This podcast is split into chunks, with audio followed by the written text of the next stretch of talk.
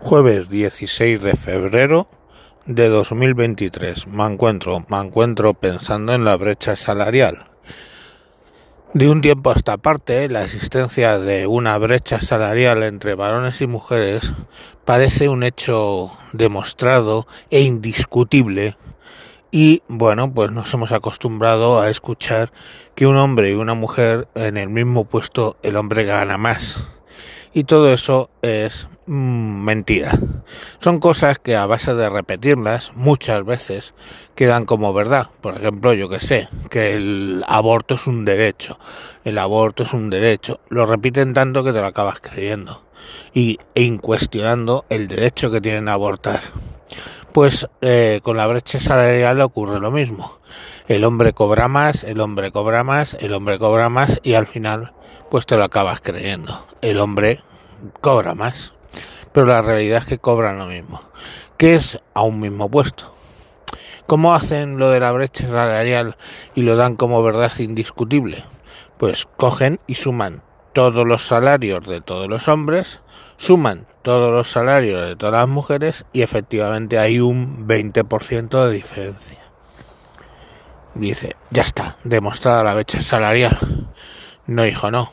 Es, tú coges, por ejemplo, todos los pilotos que trabajen las mismas horas, varones, por ejemplo, yo que sé, que trabajen todo el tiempo, el mismo tiempo, lo sumas y coges ese mismo eh, gente de mujeres que trabajen las mismas horas como pilotas y lo sumas y ves que da igual.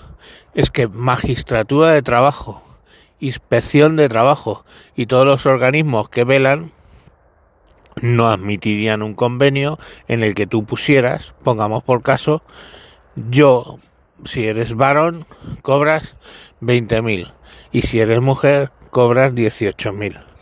Eso es imposible. Punto. Imposible en España y en muchos otros países que conozco, pero en España en concreto sería imposible. Con lo cual, por norma, el sueldo de una mujer es el mismo que de un hombre. Y entonces, vale, ¿de dónde viene esa diferencia del 20%? Bueno, primero y principal, eh, la calificación. Hay puestos de trabajo que requieren mayor calificación y otros que no. Y aparentemente, por lo que vemos, seguramente más hombres tienen puestos de, de alto valor que, que las mujeres. Pero eso no es una brecha salarial per se. Si el hombre fuera a hacer el trabajo que está realizando esa mujer, ganaría lo que esa mujer. Pero es que hay otra cosa son la cuestión de las bajas por maternidad. No se computan como salarios, sino como baja, pues eso quita ese, aumenta esa brecha salarial. No hay más. Y ahora, ojo, fijaros que van a dar tres días por reglas dolorosas. ¿Cómo se mide el dolor? Por cierto. ¿Cómo se mide que el dolor es incapacitante? tienes un cacharro que te pones debajo del sobaco y te mide cuánto te duele las cosas. El dolor es una percepción. Yo percibo que algo me duele o simulo que percibo que algo me duele. Si las mujeres, básicamente, efectivamente hay mujeres que tienen una menstruación incapacitante y ya está contemplado. De hecho, puedes coger una baja por eso. Pero no, lo que queremos es que por norma puedan coger tres días sin justificar gran cosa.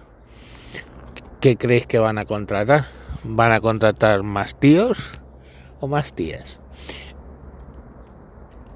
Pues van a contratar más tíos, lógicamente, porque son señores que van a producir de 30 días que tiene el mes, los 30, vamos, de 22 días laborables, los 22, mientras que una mujer de los 22 días laborables va a trabajar en muchos casos 18, porque claro, al principio se pedirá con timidez, pero luego se pedirá, pues coño, si tienes un derecho, lo ejecutas y a tomar por culo. Y mi dolor lo sabe yo, de mi dolor lo sé yo, y tú no tienes una forma de medirme y decirme que algo no me duele estamos.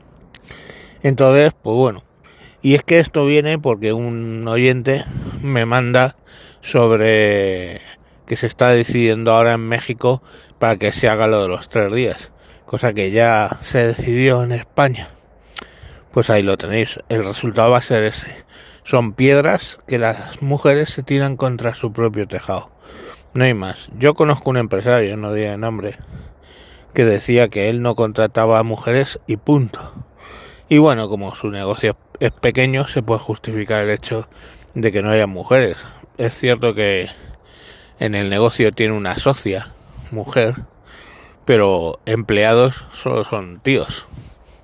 ¿Por qué? Porque son más productivos.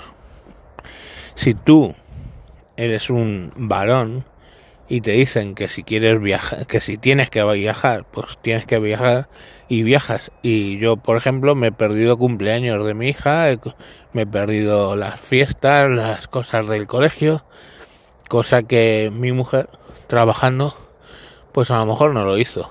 Y decía que no, no quería, no quería viajar. Pues ese tipo de cosas que un hombre está dispuesto a hacer y no todas las mujeres están dispuestas a hacer, es lo que provoca probablemente esa brecha salarial de la que tanto hablan. Pero, insisto, hoy por hoy es ilegal pagar más a un varón que a una mujer. Y lo era desde el principio de la democracia. O sea que no, no, no es nuevo. Y además, supongamos que eso fuera verdad, que a las mujeres ganan un 20% menos que los varones.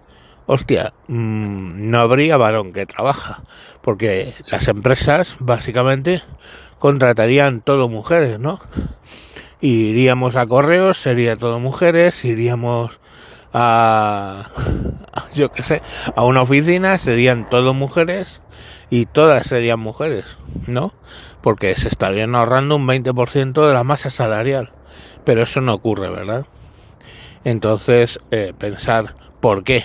Y a estas feministas que os van contando lo de la brecha salarial, preguntarles así, si la brecha salarial existe, porque las empresas no contratan masivamente mujeres frente a hombres.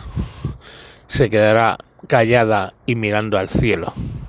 En fin, es lo que hay es lo que tenemos los heteropatriarcales cisgéneros blancos, el dominio sobre la economía mundial. Venga, hasta luego.